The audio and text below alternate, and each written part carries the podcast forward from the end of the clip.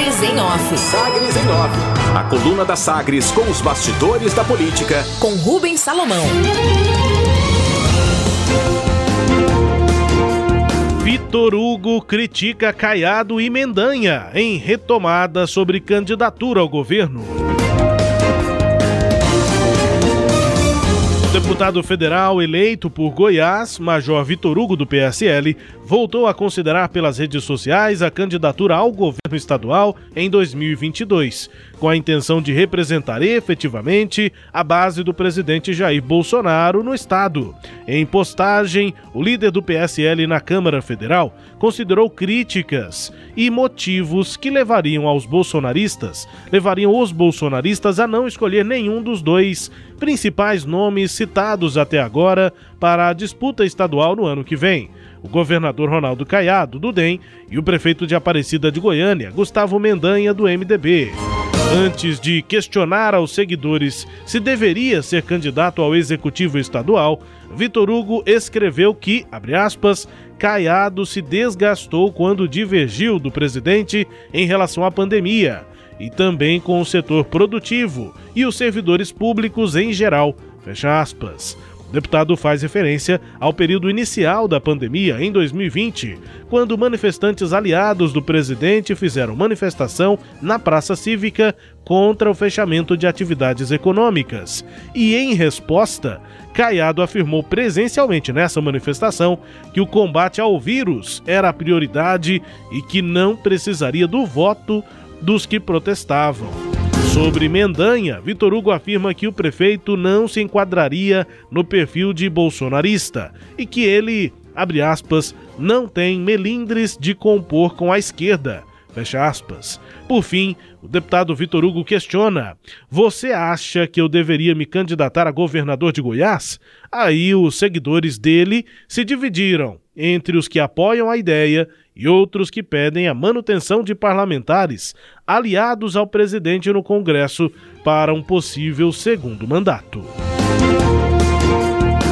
Aproximação. Como antecipado aqui na coluna no fim de semana, tem surtido efeito entre os quadros do PSD. O trabalho do senador Vanderlan Cardoso e do deputado federal Francisco Júnior. Resultado: até Vilmar Rocha, que defendia posição de independência em 2022, já admite a provável aliança com o governador Ronaldo Caiado. Segundo ele, essa é a tendência. Nós ainda já dissemos várias vezes que só vamos definir no início do ano que vem. Uhum. Até porque ainda tem a legislação, tem essa situação nacional, etc. Agora, hoje, se você fosse. Eu vou consultar todo o partido. Hoje, pelo que eu sinto, há uma certa tendência a apoiar o, o, o DEM, fazer aliança com o DEM, até porque é o único candidato posto, né? Sim. Não é. tem outro. Não tem então, nada mais hoje, estruturado do que ele, nem perto. É, exatamente. Então, nesse sentido, a tendência seria fazer com ele. Mas nada é fechado. A avaliação aí de Vilmar Rocha sobre o PSD mais próximo, com essa tendência. Muita coisa vai acontecer, mas uma tendência nesse momento de aliança com o DEM do governador Ronaldo Caiado. Pelo diálogo. Líderes e dirigentes de partidos do Centrão e aliados do governo fizeram apelo ao presidente Jair Bolsonaro para que modere o tom com relação à existência de fraude nas urnas eletrônicas e a defesa do voto impresso. Os articuladores buscaram essa conversa depois da live da última quinta-feira. A resposta, a avaliação é que Bolsonaro precisa parar de flertar com ameaças golpistas, sob pena de perder popularidade por conta da pecha de radical. O presidente se comprometeu com congressistas e ministros, inclusive Ciro Nogueira, recém-nomeado chefe para comandar a Casa Civil, a melhorar o discurso. Só que, na sequência, vieram as manifestações no fim de semana, em que Bolsonaro voltou a atacar a realização da próxima eleição, caso não seja aprovada a comprovação impressa do voto. Última forma. Presidente da Câmara dos Deputados, Arthur Lira, do PP do Alagoas, voltou a negar a possibilidade de aceitar pedidos de impeachment contra o presidente Bolsonaro, pelo menos por enquanto. Lira diz que o procedimento é o último dos recursos. Entrevista ao jornal Opção. Fantasma. Na mesma entrevista, o deputado avalia que experiências anteriores, aspas, não foram boas e foram acusadas de golpe o tempo todo, fecha aspas, e criticou o fato de que no Brasil presidentes são eleitos com o fantasma do impeachment ao lado. A propósito, termina hoje o prazo dado pelo ministro do TSE, o Tribunal Superior Eleitoral, Luiz Felipe Salomão, para Bolsonaro apresentar as provas dessas supostas fraudes eleitorais. Destaques de hoje da coluna Sagres em Off, Kleber Ferreira.